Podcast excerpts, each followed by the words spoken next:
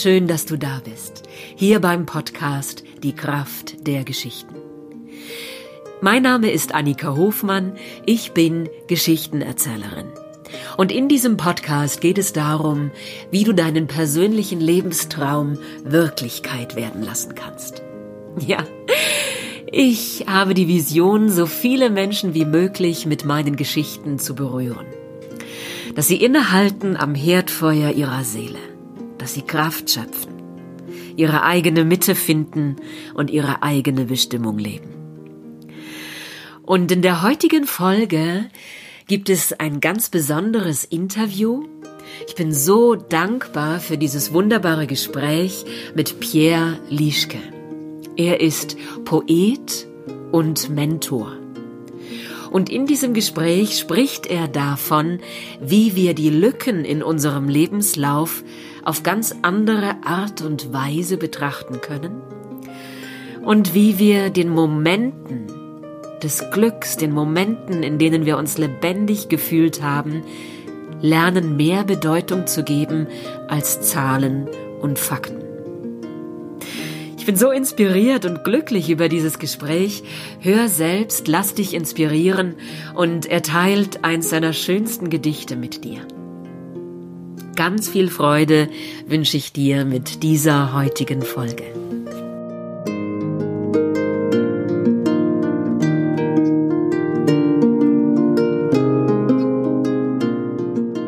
Hier sitzen wir am Rottachspeicher in der Sonne mit Blick auf den See und die grünen Wiesen und Berge des Allgäus und die Wälder. Und heute darf ich interviewen Pierre Lischke. Er ist Poet und Mentor. Und ich habe ihn kennengelernt in einem Kurs, den ich gegeben habe einer Erzählwerkstatt, wo die Leute das Geschichtenerzählen gelernt haben. Und wir hatten so einen gemütlichen Abend, wo wir Lieder gesungen haben und dann hat Pierre eins von seinen Gedichten vorgetragen. Und für mich war das so ein Gänsehautmoment. Es wurde ganz still und es blieb dann auch erst noch mal eine Weile still. Ja, ja, ich bin ein großer Fan von dir und deinen Gedichten. Ich freue mich sehr, dass wir heute hier dieses Gespräch führen und ein bisschen was erfahren dürfen über deinen Weg. Genau, vielleicht magst du mal sagen, wie du, ja, deinen Namen habe ich schon gesagt, wer du bist, wo du herkommst, was dich ins Allgäu geführt hat. Mhm. Ja, danke erstmal für die Einladung in das Gespräch. Ähm, ist gerade irgendwie echt ein sehr zauberhafter Tag, um sich dafür zu treffen.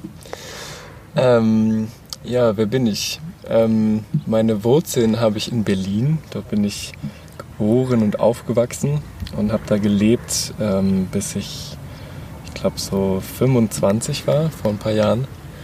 Und dann habe ich mich auf eine große Reise begeben. Gar nicht im Sinne von groß viele Kilometer hingelegt, sondern eher im Sinne von in die Tiefe, in meine eigene Seelenwelt getaucht, was da noch so auf mich wartet. Ähm, und es hat mich im Äußeren jetzt nach zweieinhalb Jahren ins Allgäu verschlagen, äh, sodass ich jetzt nach zweieinhalb Jahren mehr oder weniger umherziehen wieder sesshaft werde. Ähm, hier in diesem schönen Rotterspeicher. Und mh, mm, was vielleicht die Themen, die mich in meinem Leben so bisher bewegt haben oder so ein bisschen, um eine Orientierung zu haben, biografisch. Ähm, ich habe nach der Schule mich im Bereich Lehrerbildung viel bewegt ähm, und habe viele Klassenfahrten begleitet erst und dann angefangen, das mit dem Studieren zu probieren. Äh, das war nicht so meins, aber ich habe da andere kennengelernt, mit denen ich dann angefangen habe zu überlegen, was bräuchten wir denn, um richtig gute Lehrer und Lehrerinnen zu werden habe da eine ganze Weile spannende Sachen gemacht und dann vor ein paar Jahren hat mein Leben aber nochmal eine größere Wendung genommen und die Frage ist aufgetaucht, so was ist es, was mein Herz mir rät? Warum bin ich wirklich hier? Äh, und habe dann so verschiedene Antworten gefunden in Richtung ähm, Rituale und Naturverbundenheit zu kombinieren, viel Gedichte zu schreiben oder das Gedichteschreiben nochmal ähm, ernster zu nehmen Äh, und jetzt mehr und mehr taucht auf, ja, andere junge Menschen auf ihrem Weg zu begleiten, ihrem eigenen Herzen zu folgen. Voll schön. Und du hast vorhin im Vorgespräch gesagt, du hast deine Biografie geschrieben und da war eine Lücke im Lebenslauf. Und da hast du mal ganz anders hingeschaut. Das fand ich total inspirierend. Vielleicht kannst du das nochmal erzählen. Mhm. Ja, ähm, ich wage da noch ein bisschen weiter ausholen zu. Ähm, ich habe mich viel beschäftigt mit dem Thema Lebenslauf, also oder beziehungsweise was wir kulturell, gesellschaftlich daraus machen und welche Macht es darüber hat, was wir glauben, was ein ähm, normales Leben oder ein anzustrebendes Leben ist. Und ich habe zum ersten Mal von diesen Ideen gehört in der 9. Klasse, weil es hätte sein können, dass wir dort von der Schule abgehen. Ich war auf dem Gymnasium und ähm, dann haben wir gelernt, wie so ein Lebenslauf aufgebaut ist, wie man den schreibt und sollten uns irgendwie vorstellen, wo wir uns mal damit bewerben können oder so. Und dann dachte ich irgendwie, ja, okay, ich habe ganz gute Noten, also werde ich wahrscheinlich studieren. Was könnte ich denn studieren? Ah, ich verbringe viel Zeit vorm Computer, also könnte ich wahrscheinlich Informatik studieren. Und dann habe ich mir so einen Bachelor rausgesucht und einen Master rausgesucht und hatte in der neunten Klasse so einen neuen Jahresplan, wie mein Leben wahrscheinlich aussieht. Und dann waren diese neun Jahre rum und dann habe ich eben festgestellt, dass das nicht passiert ist, was ich da gedacht habe in der neunten Klasse, sondern dass ich ähm, ja, wie gesagt, mit dem Studium nicht so viel anfangen konnte und es quasi innerlich zumindest schon abgebrochen hatte äh, und da eine drei, vier Jahres Lücke hatte. Und dann gemerkt habe, dass ich daran gezweifelt habe, ob das gut ist, was ich die letzten Jahre gemacht habe. Also ob ich jetzt, es gibt ja dann so die Erzählung von, ich werde wahrscheinlich nie wieder einen Job finden, ich muss immer irgendwelchen Leuten jetzt erklären und legitimieren, warum ich so eine lange Lücke habe. Ähm, das war so die eine Seite. Und die andere Seite war so ein, hä, warte mal, ich fand es richtig, richtig ähm, wirksam und erfüllend, was ich die letzten Jahre gemacht habe, vor allen Dingen in dieser Lückenzeit. Ähm, das kann ja nicht sein, dass mir dieses Dokument jetzt was anderes einreden will. Und da ist dann so, ja, wie so eine Art Befreiungsschlag oder so nochmal passiert, selber entscheiden zu dürfen, was für mich ein schönes Leben ist oder ein erstrebenswertes Leben. Ähm, und dass ich ja, mich von bestimmten Konzepten lösen darf, auf die wir uns gesellschaftlich geeinigt haben. Ähm, mhm. Genau. Weiß jetzt noch nicht, wie viel ich da jetzt schon in die Tiefe gehe, aber so als Cliffhanger vielleicht erstmal so viel. Du hast, glaube ich, vorhin gesagt, du sammelst mehr die Momente als mhm. eben die, die Fakten. Ja. Das ist ein ganz anderer Blick auf die Momente des Lebens zu schauen. Ja. Mhm. Ja, mal eine Sache, die mir aufgefallen ist, ist, dass wir im Lebenslauf diese Annahme haben oder wieso, der geht davon aus, dass wir uns am besten nur in Zahlen und Fakten ausdrücken. Also nur in den Noten und nur in den Zeiträumen und nur in irgendwelchen Jobbeschreibungen oder so. Und dass es überhaupt nicht darum geht, wie ging es uns dabei, als wir diesen Job gemacht haben. Was war unsere Motivation? Hat uns jemand von außen dazu gezwungen oder haben wir das gerne freiwillig gemacht? Haben wir das gemacht, weil wir irgendwelchen Erwartungen entsprechen wollten oder weil das unser Kindheitswunsch ist? Das kommt da alles nicht drin vor.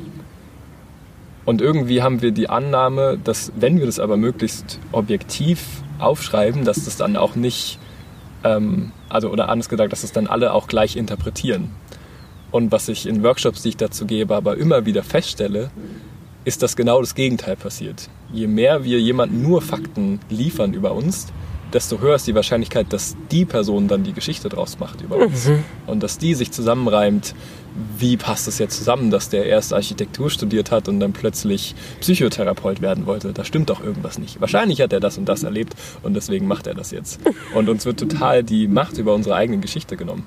Ähm, und das war wie so ein Moment, wo ich gedacht habe, okay, irgendwas stimmt mit diesem Dokument nicht. Das, also, es erfüllt nicht den, also es ist schlecht darin in dem, was es tun will, auf eine Art.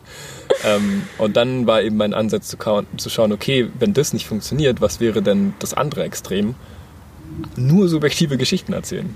Völlig weg von den Zahlen und Fakten gehen, sondern nur zu dem, ich darf meine eigene Geschichte erzählen und ich erzähle von Momenten, in denen ich mich erfüllt gefühlt habe, in denen ich lebendig war, in denen irgendwie etwas in Resonanz mit mir gegangen ist, mit dem, was ich gerade erlebe.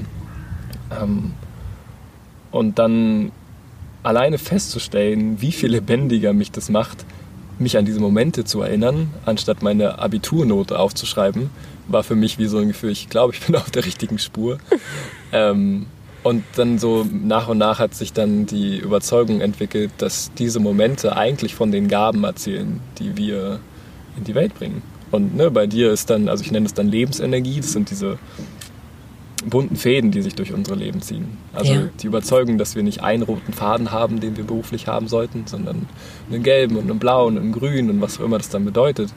Und bei dir ist es zum Beispiel das Märchen erzählen und bei mir ist es die Poesie und who knows, warum ausgerechnet diese Dinge bei uns in, also warum wir die in diesem Leben irgendwie in die Welt bringen sollen, aber irgendwie sind sie da. Ja. Ähm, und ich vermute, dass du auch irgendwie die Erfahrung machst, dass es dir meistens mehr Energie gibt, als es dir raubt, wenn du Märchen erzählst. Oder ja, genau. Dass es wie so ein, dass es auch andere spüren, dass dich das richtig lebendig macht. Mhm.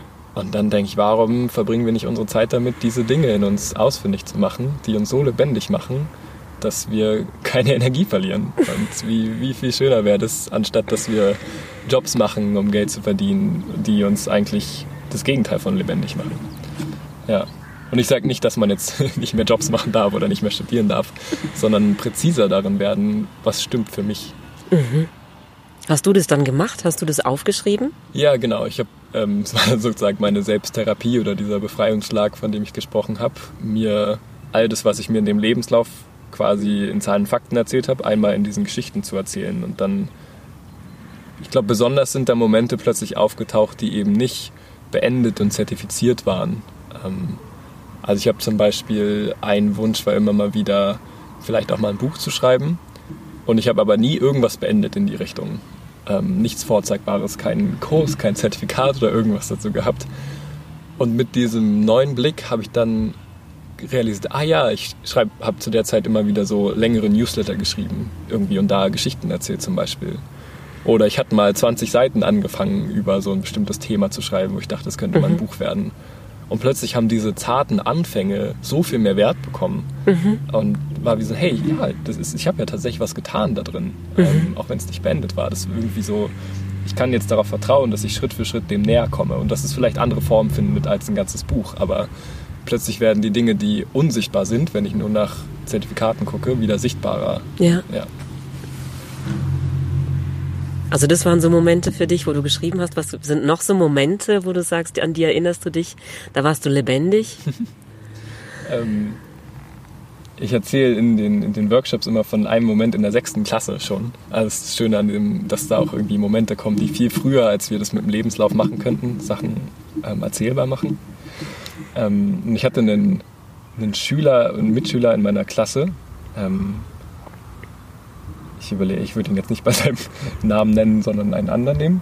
Äh, zum Beispiel ähm, nennen wir ihn Paul. Mhm. Ähm, und Paul äh, war so, was man wahrscheinlich einen schwierigen Schüler nennt. Der hat sich viel geprügelt, viel mit Lehrkräften angelegt, Stühle umgeschmissen, viel schlechte Noten gehabt und so.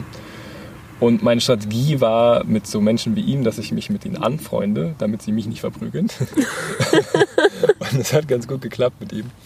Ähm, und dann gab es irgendeinen Moment auf dem Schulhof und ich habe halt immer wieder beobachtet, wie er so Wutausbrüche hat und Leute rumschubst oder halt so wild rumrennt und schreit. Und dann gab es irgendwas in mir, was den Impuls hatte, dass ich ihm das mal, also heute würde ich sagen, ihm mal spiegle, ihm mal zeige, wie, das, wie ich von außen wahrnehme. Und dann habe ich gesagt, Paul, ich habe eine Idee. Ich war da zwölf oder so. Äh, was hältst du davon, wenn du mal so tust, als wärst du ich und ich tu mal so, als wäre ich du? Und dann hat er kurz überlegt. Ja, okay, machen wir. Und dann hat er so seinen Arm in die Höhe gestreckt und so geschnipst und so, äh, Frau Müller, Frau Müller, ich weiß was, ich weiß was. und das war anscheinend seine Wahrnehmung von mir. Ähm, und dann habe ich angefangen halt rumzubrüllen und Leute zu schubsen. Ähm, und vielleicht wollte ich das auch einfach mal ausleben und war neidisch, dass er das einfach konnte. Aber es war wie so ein, später habe ich verstanden, dass da so eine Art Mentor oder Coaching Ding drin steckt, was sich auch viel später dann natürlich viel professioneller nochmal gezeigt hat. Mhm. Aber das war so ein, keine Ahnung, warum ich in dem Moment diese Idee hatte. Ja. Und warum das plötzlich wie so klar war, dass das ihm helfen könnte, wenn ich genau. ihm das mal zeige. Ähm, genau. Und das ist so eine Sache, die sich jetzt gerade aktuell viel zeigt von einfach Leute begleiten bei ihren Fragen, wie finde ich eigentlich meinen Platz in der Welt. Mhm. Wow, großartig. Und wie kommen deine Gedichte zu dir? Wie geschieht es, dass du, dass du die schreibst? Ich habe vor zwei Jahren, ähm, da durfte ich mal Gedichte vortragen, da habe ich mich vorgestellt mit Hallo, ich bin Pierre und mich schreiben Gedichte. das ist wie so, keine Ahnung, ob ich die wirklich schreibe. Ja. Ähm, ah, und dann, also ich habe so das Bild von, also gerade wenn ich wirklich verbunden damit bin, das Gefühl, dass die Gedichte eher wie so Wesen sind, die geboren werden wollen und meine Aufgabe ist es zu lauschen, wie sie aussehen mhm. oder wie sie geschrieben sind. Ähm, und ich habe dann, also genau, und dann, also auch komisch dann so nüchtern darüber zu sprechen, aber es gibt so verschiedene ähm, Geburtsprozesse. Ja. ähm, und jetzt im, ähm, im Winter war das ganz viel, dass ich ähm, Porträts geschrieben habe über Leute, mit denen ich zusammen gewohnt habe. Mhm. Und dann hat so eine ganz bestimmte Situation, eine einzelne Situation gereicht. Ähm, also ich hatte zum Beispiel äh, einen Mitbewohner, mit dem ich ein bisschen in einen Konflikt geraten bin, weil er seine Wut mir gegenüber ausgedrückt hat. Auf eine Art und Weise, die mir schwer fiel, gut anzunehmen. Das war irgendwie so, puh, ich hatte so einen mich davon abgrenzenden Impuls. Und irgendwie haben wir das in der Situation dann auch nicht gut klären können. Und dann habe ich es kaum ausgehalten, mit ihm in einem Raum zu sein und bin ihm so aus dem Weg gegangen. Und dann war ich irgendwie drei Tage weg und dachte, das wird sich dann von alleine klären. Bin zurückgekommen und es war irgendwie noch schlimmer. Und es war richtig unangenehm. Und dann haben wir da, wo wir zusammen gewohnt haben, einmal die Woche so einen Kreis, also wo wir uns in den Kreis setzen und erzählen, wie es uns gerade geht und was uns gerade bewegt. Und da meinte ich, ich würde gerne eigentlich von irgendwas anderem erzählen, aber es liegt gerade so weit oben auf, dass ich von ihm, dass ich ihm aus dem Weg gehe, ähm, dass ich gerade über nichts anderes reden kann. Und dann meinte er, ja, es geht ihm gerade ähnlich. Und dann haben wir mit der Unterstützung von den anderen es geschafft, zu teilen, ähm, wie es uns gerade geht und uns aussprechen lassen und einfach nur hören können, ah, woher kam die Wut, wie war das für mich, die Wut zu hören und dann haben wir da gesessen und immer wieder auch wiederholt, was wir von dem anderen gehört haben. Und es war so ein, ja, fast wie so ein Bilderbuch-Konfliktlösen-Moment. Also wir haben dann beide auch Momente gehabt, wo uns dann Tränen übers Gesicht gerollt sind und wir so auch spüren konnten, wo das herkommt aus unserer eigenen Geschichte. Ähm, und in diesem ganzen Konfliktlösungsgespräch kam mir plötzlich das Wort heilfroh also ich bin gerade heilfroh, also ich bin froh, dass etwas geheilt ist oder so. Also irgendwie kam mir dieses Wort. Und ich habe das dann, das war ganz absurd, wie so noch ein bisschen Tränen im Gesicht, dann mein Notizbuch rausgesucht und dieses Wort heilfroh aufgeschrieben. Ähm, und meistens ist es wie so, es braucht so einen, einen Funken von, wo ich spüre, ah, da will was kommen. Also mhm. es ist mhm. wie so, es war klar, es wird ein Gedicht gerade kommen, das das Wort heilfroh im Kern hat. Ja. Ähm, und dann, was dann passiert meistens oder was da viel passiert ist, ist, dass ich dann in so einen Schwanger-G-Modus gehe und es ist dann meistens kurz vorm Einschlafen, dass ich mein, also ganz bewusst mein Unterbewusstsein mir so Sätze, Satzfragmente, Wortspiele, Sprichworte hochsprudeln lasse und die dann einfach so wie sie kommen aufschreibe. Mhm. Ähm, und es ist dann, also genau, manchmal gar nicht so leicht, da den ähm, Punkt zu finden und dass ich nicht die ganze Nacht wach bin und die ganze Zeit da drin denke, aber ich habe da zu der Zeit ein gutes Gefühl gehabt. Und dann, was ich dann gemacht habe, ist am nächsten Tag einfach all diese Sachen auf meinen PC übertragen und diese Zeilen wie Puzzlestücke eigentlich zusammenpuzzeln. Und dann hat sich von ganz allein meistens die Reihenfolge ergeben und auch die Sachen, die noch gefehlt haben, um diese Geschichte, die ich in dem Gedicht erzählen will, erzählen zu können. Mhm. Ähm, das war wie so ein Modus, der für mich funktioniert hat. Also ich habe das Gefühl, es braucht wie so, ich habe mich so ein bisschen mit Kreativitätstheorien auseinandergesetzt und da gibt es so die divergente Phase und die konvergente Phase.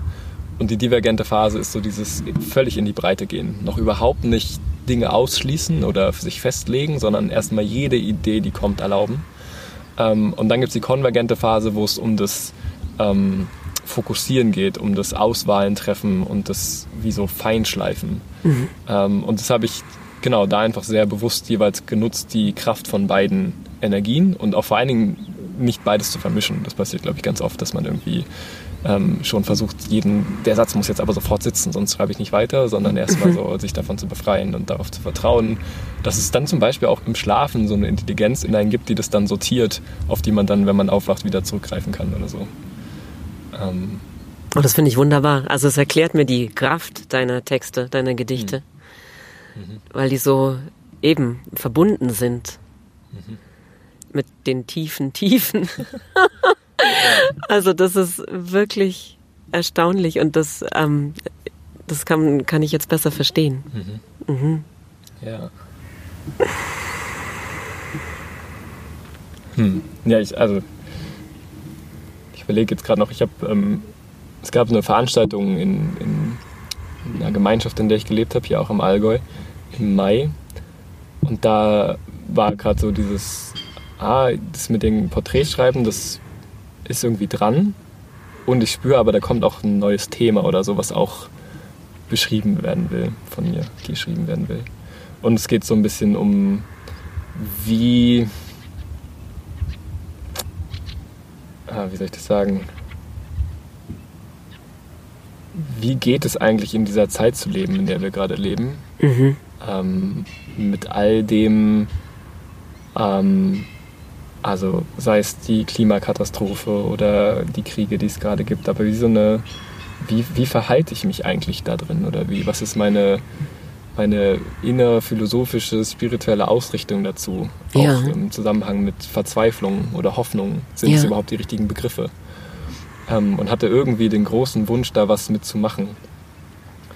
Ähm, und da war das dann so, dass ich ähm, angefangen habe, erste Zeilen zu schreiben und die dann, quasi, die haben mir gesagt, wir wollen noch was Größeres werden.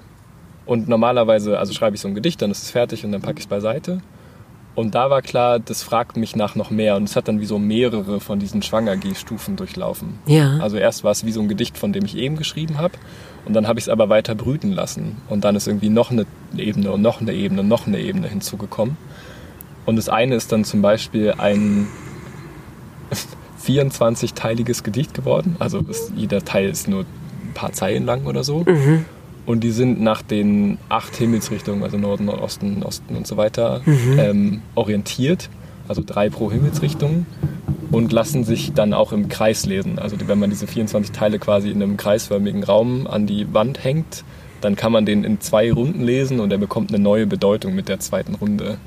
Ähm, und in dem Gedicht geht es so ein bisschen um die Zweifel. Also selbst wenn jetzt zu dieser Veranstaltung die tollsten Leute aus der ganzen Welt kommen und selbst wenn die alle richtig was drauf haben und selbst wenn die in uns voll das Licht erkennen und, und keine Ahnung uns all die wichtigen Sachen beibringen, woher wissen wir, dass das reicht, um in Anführungszeichen die Erde zu retten? Ja. Ähm, und dann ist der, der Shift quasi oder das, was sich dann verändert zur zweiten Runde, ist, dass immer vor diesem, selbst wenn ähm, es ist der Ruf der Erde davor steht. Ähm, also es ist der Ruf der Erde selbst, wenn die alle herkommen. Es ist der Ruf der Erde selbst, ähm, wenn die uns all das beibringen, was sie wissen. Ja. Und da, also da gibt es dann so eine Dimension, wo ich wirklich nicht mehr behaupten kann, dass das von mir gerade kommt, weil da war dann einer aus ähm, ein Ur, von Ureinwohner von Nordamerika, der da war und der hat so meine Generation angehört, welche Zweifel und so wir haben. Und dann hat er quasi gesagt, was er dazu denkt. Und einer seiner Kernsätze war, What happens if you put Mother Earth first? Also was passiert, wenn du Mutter Erde als erstes setzt? Und es ist wortwörtlich das, was ich in dem Gedicht gemacht habe. Und es hing in dem Raum an der Decke, wo er das gesagt hat. Und der kannte kein Deutsch, der wusste nicht, was da steht. Ja. Und es ist dann so ein puh, also dann wird es irgendwann auch so ein bisschen spooky von, also wie so das, dann wird das Lauschen noch größer als ich lausche, was gerade geboren werden will, fast in sowas, ich lausche etwas, was noch kommen wird und das, ja. also wie so die Zukunft hat Einfluss auf das Gedicht, was ich gerade schreibe. Genau. Und also das ist so das, wie so das Terrain an Gedichte schreiben, was für mich gerade am weitesten, wo ich also am nächsten dran bin ähm, und was aber auch, also genau, was vielleicht zweimal alle paar Jahre oder so passiert, sowas ja. zu schreiben. Aber genau, das passiert auf jeden Fall auch manchmal. Wow, ich habe das auch gehört. Ich war auch total, also obwohl ich jetzt nur das Video kenne und mhm. das nicht da in echt erlebt habe und dich dabei in echt hab sprechen hören, war ich total berührt. Es ist richtig stark. Wundervoll. Hm, du hast in dem Kurs damals unterzählt, du hast ein Ritual gefeiert, in dem du dich selbst geheiratet hast.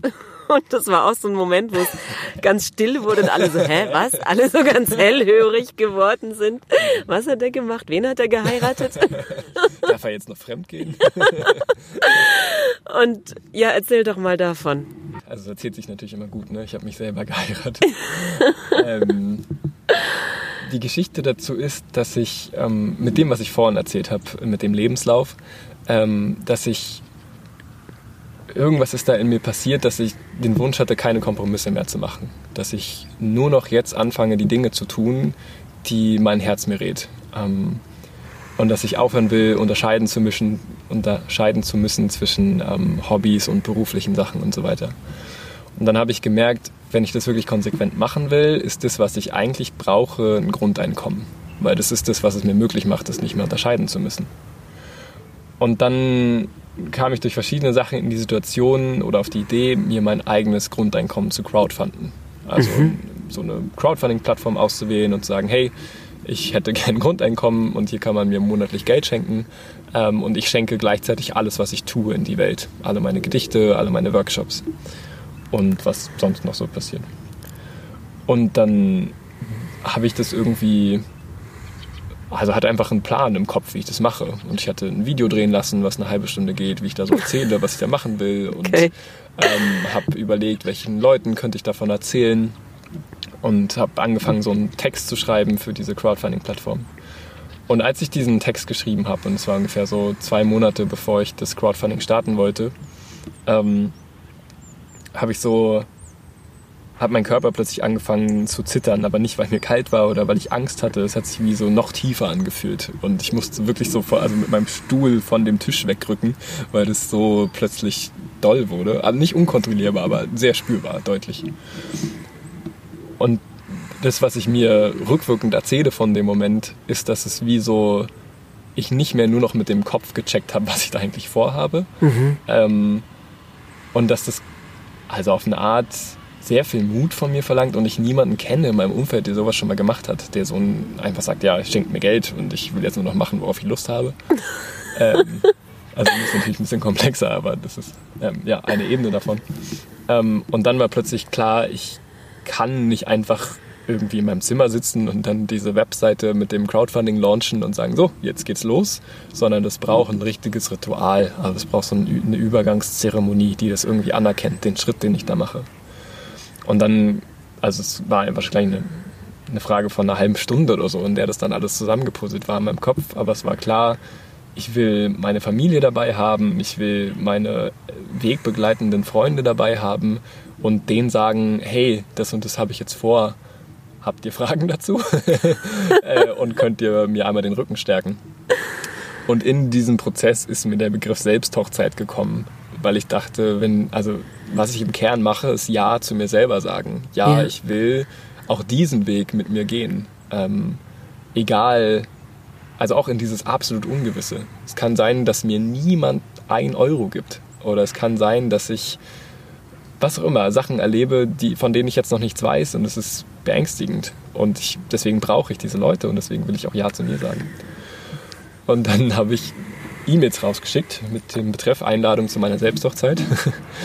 ähm, und habe dann auch unterschiedliche Reaktionen bekommen. Äh, von vor allem aus äh, einige aus meiner Familie, die ähm, ja nicht so viel damit anfangen konnten, dass ich diesen Begriff so umfunktioniert habe, die da einfach was anderes mit verbinden. Und dann letztendlich, was ich dort gemacht habe, ist, dass es waren dann so 40 Leute da und mit alle bringen was zum Buffet mit und so. Ähm, und dann habe ich ähm, ein Gedicht vorgetragen, was ich vorher im Jahr geschrieben habe, aber was ich dann realisiert habe, was im Prinzip so mein Selbstehegelübde ist. Ja. Und dann habe ich dieses Crowdfunding-Video gezeigt und mich auf so einen heißen Stuhl gesetzt und mich auch kritischen Fragen gestellt zu dem, was ich davor habe. Und dann war quasi der Hauptritualteil, das waren dann zwei Aspekte. Der erste war, dass ich die Leute, die da waren, gebeten habe, dass sie mich immer wieder fragen, wofür bist du dankbar? Und ich dann immer wieder darauf antworte. Und damit hatte ich vor oder wollte den Glaubenssatz in mir verstärken, dass ich schon immer beschenkt wurde. Egal, ob ich geleistet habe oder nicht. Und dass eigentlich der Urzustand oder die Urgeste unseres Planeten, unseres Universums ist Schenken. Also wir sind da und die Luft ist da und das Wasser ist da und alles und wir sind umsorgt. Da ist viel Fülle. Ähm, und im zweiten Teil habe ich dann immer wieder in die Menge gefragt, inwieweit war ich schon ein Geschenk für euch? Ähm, und die haben dann ohne eine bestimmte Reihenfolge darauf geantwortet. Um den Glaubenssatz zu verstärken, auch ich war schon immer ein Geschenk für andere egal ob ich geleistet habe oder nicht oder ob ich meinem Lebenslauf entsprochen habe. Weil ich wusste, dass das sind die zwei Dinge, die brauche ich jetzt, ähm, wenn ich da rausgehen will. Und es war, ja, wenn ich mich jetzt erinnere, auch wirklich berührend. Und wir haben, ich glaube, wir haben manchmal so ein, bei uns kulturell so eine Vorsicht, andere um Lob zu bitten, sozusagen. Ja, äh, total und ähm, dann zu spüren, aber es gibt wie noch eine feinere Ebene und dann so eine Bereitschaft, den anderen mir voll gerne erzählen zu wollen, inwieweit ich ihr Leben bereichert habe. Wo es dann nicht darum geht, oh ja, jetzt fühle ich mich toll dadurch, dass ich es gehört habe, sondern eher wie so berührt und gesehen. Ja. Ähm, und genau, einer, der unter Tränen geteilt hat, dass er sich noch nie von mir verurteilt gefühlt hat. Ähm, meine Mama hat gesprochen, die total sich unwohl fühlt, eigentlich vor vielen Menschen zu sprechen oder überhaupt unter so vielen Menschen in einem Raum zu sein. Ähm, meine damalige Ex-Partnerin ähm, hat äh, genau geteilt und es hatte wie so eine eigene Dramaturgie. Also ich, das wow. fasziniert mich an Ritualen manchmal so, dass die wie so dann wirklich so einen Höhepunkt haben, wo sich so richtig emotional bindet ja. und dann wird es wieder so ein bisschen sanfter und dann ist so spürbar, ah, das Ritual will langsam ein Ende finden. Und dann habe ich ähm, das selber beendet, also im Sinne von, dann habe ich selber nochmal gesagt, inwieweit ich für mich ein Geschenk war bisher. Ähm, und dann, genau, war so ein bisschen ähm, ruhigere Stimmung. Und dann habe ich ein, nicht einen Witz erzählt, aber eine Geschichte, die ich äh, gehört habe von einer Frau, die das auch mal gemacht hat, sich selbst geheiratet. ja. Und die hat sich tatsächlich auch einen Ehering selber gemacht. Ja. Und hat mir erzählt, dass sie den aber immer zu Hause lässt, weil sich niemand mehr traut, sie anzusprechen und mit ihr zu flirten, weil sie halt alle denken, dass sie vergeben ist. ähm, genau. Ja. Aber das ist so mhm. ähm, die Geschichte der Selbsthochzeit gewesen. Und ja, natürlich immer noch eins der wichtigsten Momente meines Lebens bisher, dass ich das gemacht habe. Und es hat dir auch dann Kraft gegeben? Ja, voll. Ja. Also ich glaube, das ist das, was Rituale tatsächlich können. Also so einen Augenblick schaffen, wo sich das wirklich so zentriert und uns dann trägt. Ja, voll. Und einfach zu wissen, dass diese 40 Leute das bezeugt haben, dass die das ja. aus meinem Mund und aus, meinen, aus meiner Energie auch gespürt haben, was das für mich bedeutet, diesen Schritt zu gehen. Ähm, das hat mir auf jeden Fall ganz, ganz viel Kraft gegeben, also die ich auch gebraucht habe. So. Also da gab es danach Monate, die waren ähm, ja dunkel sozusagen. Und ja. das ist irgendwie wichtig, mich anbinden zu können an diesem Moment. Also ich glaube, es ist das, was, was ich auch so besonders finde an dir, dass du da so ein Pionier bist und da so das dann machst, obwohl es sonst keiner macht und irgendwie einfach spürst, das ist jetzt dran und das tue ich jetzt auch. Ja. Also und das führt eben dazu, dass die anderen sich plötzlich auch wieder lebendig fühlen. Mhm. Und das ist so großartig, es vermehrt sich dann. Ja, voll. ja. Und ich habe noch Lust, ähm, wie so aufzulösen, wie das dann weitergegangen ist. Sehr gerne. Ähm, weil das mit dem, mit die, also ich habe das beziehungsvolles Schenkeinkommen genannt damals auch als Abgrenzung zum bedingungslosen Grundeinkommen, weil ich das Bild hatte. Sag nochmal Beziehungs. Beziehungsvolles Schenkeinkommen. Volles Schenkeinkommen, sehr schön. ähm, weil wieso irgendwas fühlte sich befremdlich an an der Vorstellung, dass also bei einem Grundeinkommen angenommen, das wäre jetzt irgendwie etabliert, dass dann einfach so eine Stange Geld auf meinem Konto landet und ich habe aber keinen Bezug, woher das kommt oder wieso, was das mit mir zu tun hat. Und deswegen war das Bild, dass ich quasi jeden Euro oder so oder jede 100 Euro, die zu mir kommen, dass das aus einer Beziehung heraus geschieht mit Ja. der Person. Also dass ich das Gesicht dahinter kenne, dass ich die Story dahinter kenne. Ähm, und dann, genau, war das die ersten Monate auch echt berührend. Menschen, die irgendwelche Gedichte von mir mal auf Facebook gesehen haben, mir dann einfach 200 Euro geschenkt haben, obwohl ich die noch nie getroffen habe.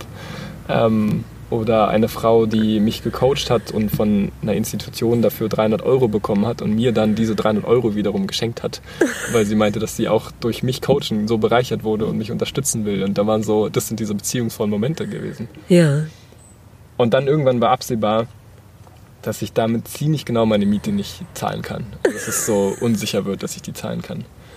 Und dann hatte ich entweder die Möglichkeit zu sagen, okay, das Experiment ist gescheitert, das war eine dumme Idee, ähm, ich höre wieder auf, ich, in Anführungszeichen gehe wieder arbeiten.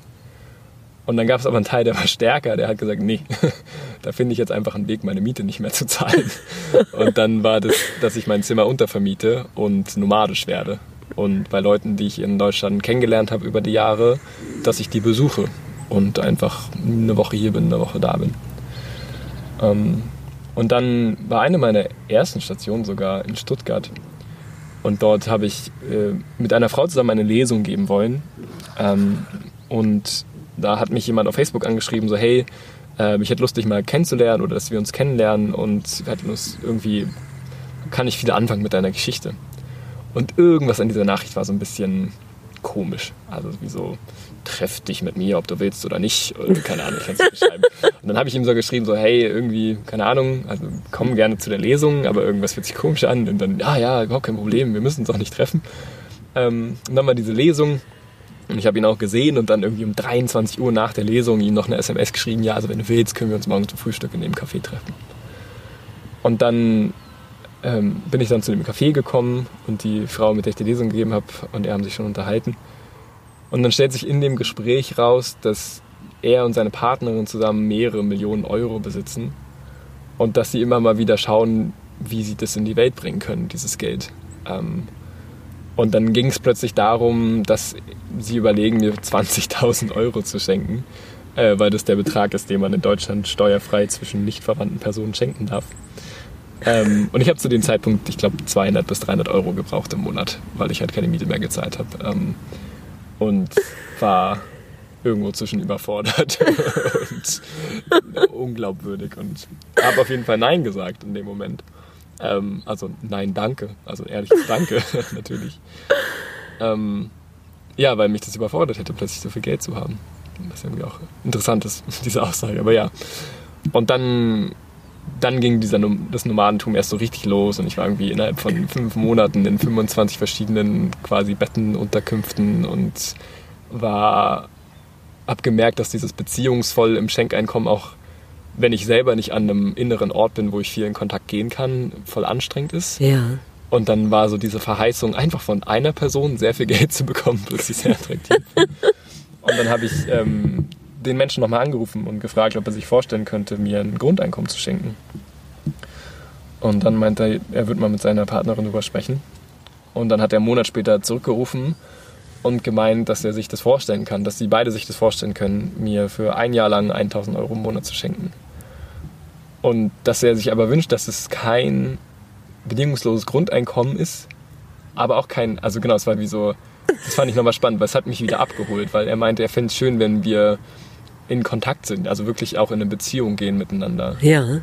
Und dann habe ich ihn auch mehrmals besucht in der Zeit und mit seinen Kindern total schöne Momente erlebt und wie so, da ist voll die Freundschaft entstanden. Ähm, und ich habe manchmal ihm sogar so Coachings gegeben. Also der ist irgendwie so, ja, 20 Jahre älter als ich oder so. Ja. Und trotzdem haben wir total viel miteinander anfangen können. Und ähm, er hat mir einfach erzählt, was ihn gerade bewegt. Und dann habe ich ja einfach bestimmte Sachen dazu angeboten oder zurückgespiegelt. Und ähm, das war dann total das Geschenk, dass es eben, ich bekomme 1000 Euro und zusätzlich darf ich noch eine Beziehung mit diesen Menschen und den Kindern und dem Ort, an dem er lebt, eingehen. Das war so, ja, Wahnsinn. Ja. Oh, ich bin nur noch am Staunen. Das ist wie ein Wunder. Weil man hört es immer in viel so, diese spirituellen Messages, Nachrichten, alles ist möglich, die Fülle des Lebens ist für dich da und so. Aber es ist jetzt so greifbar, so konkret. Also es ist schon sehr beeindruckend. Ja. Und auch was, wo, wo du ja rückblickend immer wieder dich erinnern kannst, ich darf dem Leben vertrauen. Oh ja. Ja. Großartig. Wunderschön. Ja, dazu vielleicht noch eine ganz aktuelle kleine Sache. Ähm, ich bin ja los, weil ich keine, meine Miete ziemlich genau nicht zahlen konnte. Und ich habe jetzt relativ viele Aufträge in den letzten Wochen gehabt für diesen Lebenslauf-Workshop. Ja. Und der gibt mir auf den Euro so viel, wie ich gerade Miete zahle. Also, so Also du kannst bestellen, was du möchtest, was du brauchst. wirklich, ja. Großartig.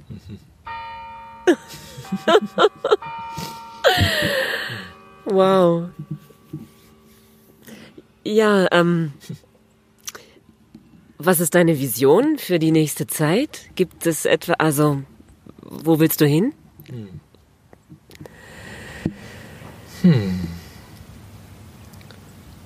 Also ich habe gerade das Gefühl, dass wie so alles, alles ist gerade auf dem Weg, was mir wichtig ist. Also genau, mich beschäftigt natürlich gerade viel das Ankommen auch hier nach zweieinhalb Jahren. Ja, Ähm, und was mich gerade viel bewegt, ist dieses Mentor-Sein. ja, Weil ich das Gefühl habe, ich bin jetzt nicht mehr selber so viel in meinem eigenen Suchen drin, dass ich da jetzt was geben kann, was ich vorher noch nicht geben konnte. Ähm, ich bin weiter genau damit beschäftigt, mit meinen Gedichten in die Welt zu kommen, die Orte zu finden, wo die ihre Wirkkraft entfalten. Ähm, und also ich habe jetzt erst dieses Jahr angefangen, wie so meine eigenen Gedichtbände erst zu basteln. Jetzt habe ich angefangen, die zu bestellen, weil es quasi mehr wurde, als ich basteln konnte. ähm, und in die Richtung zu gehen und ja, dann mit diesem Lebenslauf ist auch so ein, also wie so ein, wenn du nach Vision fragst, so ein, was wäre, wenn ganze Organisationen anfangen, also wieso gerade arbeite ich quasi viel mit Leuten, die sich bewerben. ja, Was ist, wenn ich anfange mit der Seite zu arbeiten, bei der sich beworben wird? mhm. Ähm, was ist, wenn deren Anteil an, wie reproduzieren wir dieses mechanistische Menschenbild sozusagen, wenn der angeguckt wird? Genau, das ja, da reizt mich mega was. Ähm, ja, ja. wunderschön. Ja, du hattest vorhin die Idee, wir werden fünf Mhm. von deinen Gedichtbänden verschenken. Und zwar an die ersten fünf, die nach diesem Podcast eine E-Mail an mich schreiben. Und äh, ja, wie finden dich die Leute? Das ist vielleicht noch wichtig. Die dürfen dich einladen zu einer Veranstaltung, zu einem Fest, mit, dass du als Poet, als dort deine Gedichte vorträgst. Ja. Also man kann dich einladen. Wie findet man dich? Ja. Ähm, also ich habe gerade zwei Seiten, über die ich irgendwie präsent sind, bin. Das eine ist einfach www.pialischke.de Ja, und das andere ist, ähm, hat angefangen als Illustrationsprojekt von meinen Gedichten mit einer Künstlerin aus Berlin und das ist ich gebe dir mein Wort.de. Ähm, und ich vermute, bis der Podcast raus ist, werde ich dort auch meine Gedichtbände ähm, quasi zum Bestellen online haben. Äh, genau. sehr schön. Genau, das verlinke ich in den Show Notes. Und ja, wir dürfen noch ein Gedicht hören. Genau, Pierre teilt noch eins von seinen Gedichten mit uns. Ja. Ich mag sehr gerne das ähm, Gedicht von meiner Selbsthochzeit teilen. Das passt jetzt doch ganz gut. Nicht mehr studieren. Keine Wege kopieren. Lücken nicht vermeiden, sondern sie zelebrieren. Geschichten erleben, die mich faszinieren. Jeden Menschen danken, der mich inspirierte. Selber inspirieren mit Worten, mit Taten, ohne Angst davor, mal von vorne zu starten. Zehn Stunden schlafen. Und dann einfach nochmal zehn Stunden schlafen. Das Leben umarmen, täglich was wagen, romantische Treffen mit Teelicht im Garten. Nichts mehr müssen. Und nur noch wollen. An sich viel mehr küssen. Und Wiesen runterrollen, mehr auf mich aufpassen, Sterne aus dem Staub basteln, mich statt als Lehrer stets als Lernenden auffassen. Hauptsache, mich nicht tot ernst nehmen. Dafür wieder öfter das Kind in mir ernst nehmen, mitwackeln bei Erdbeben, selber alles aufrütteln, unbeschwert durch Wälder voller Laub hüpfen, Kaulquappen nachahmen, Immer schön im Fluss bleiben. Bei einer Party ruhig mal bis zum Schluss bleiben. Sowieso öfter mal Ja sagen. Vertraue meinem Bauch, aber auch mal den Tatsachen. Geile Deals klar machen, gar nichts mehr neu kaufen. Leben auf einem Bauernhof. Schlafen in einem Heuhaufen. Allergie nur noch gegen all die Gier. Alkohol nicht mal ein halbes Bier. Aber regelmäßig Rausch riskieren. Nicht nur versehentlich verrückte Dinge ausprobieren, von meinen Wünschen erzählen, dem Universum vertrauen, anderen die Wünsche erfüllen mit Sternschnuppen Power. Aus tiefstem Herzen weinen, wenn ich traurig bin. Keinen Schmerz verneinen, wenn mein Bauch sich krümmt. Mich in den Arm nehmen lassen, wenn ich mal wanke rausgehen auf die Straße, um im Regen zu tanzen.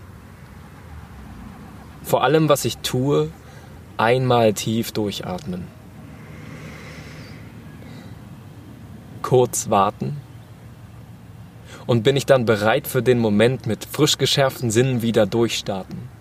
Jede Böe grüßen, jedem Baum Hallo sagen, auf dem Tisch die prall gefüllte Obstschale.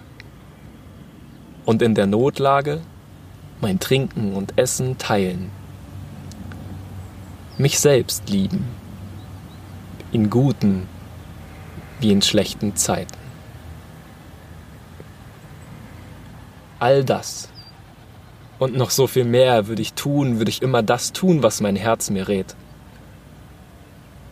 Und es ist verdammt nochmal nicht leicht, mich mit dem, was mir wirklich gut tut, ernst zu nehmen. Ich kann nur jeden Moment hinhören und ein bisschen mehr verstehen, was das ist, was mein Herz mir rät. Was ist es, was mein Herz mir rät? Warum ist es, dass mein Herz so schlägt?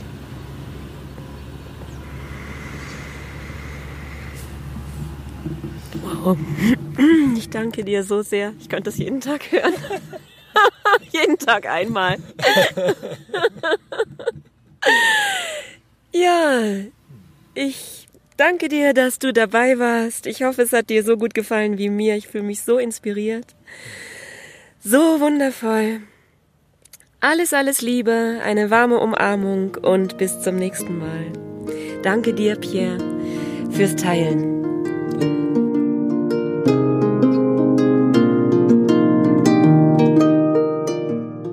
Danke dir, dass du dabei bist. Ich danke dir, dass du diesen Podcast anhörst und deine Zeit mit mir teilst. Tu, was dein Herz dir rät. Du bist ein Geschenk für diese Welt. Alles über Pierre findest du auf seiner Seite unter www.pierlischke.de und das schreibt man nicht mit IE, das mache ich nämlich immer falsch. Ja, da findest du sehr spannende Geschichten über das Jahr ohne Zeug. Du findest wunderbare weitere Gedichte, wie der Ruf der Erde. Und ja, an die ersten fünf, die mir, nachdem sie diesen Podcast gehört haben, eine E-Mail schreiben, versenden wir fünf Gedichtbüchlein von Pierre. Also schreib mir einfach unter geschichten at annikahofmann.de. Und dann ist Pierre noch wichtig, dass bitte niemand mit dem Millionärsehepaar versucht, Kontakt aufzunehmen. Das hat er ihnen nämlich versprochen. Jetzt wünsche ich dir eine wundervolle Woche. Sei die beste Version von dir selbst, lass dein Licht leuchten und sei von ganzem Herzen umarmt. Deine Annika.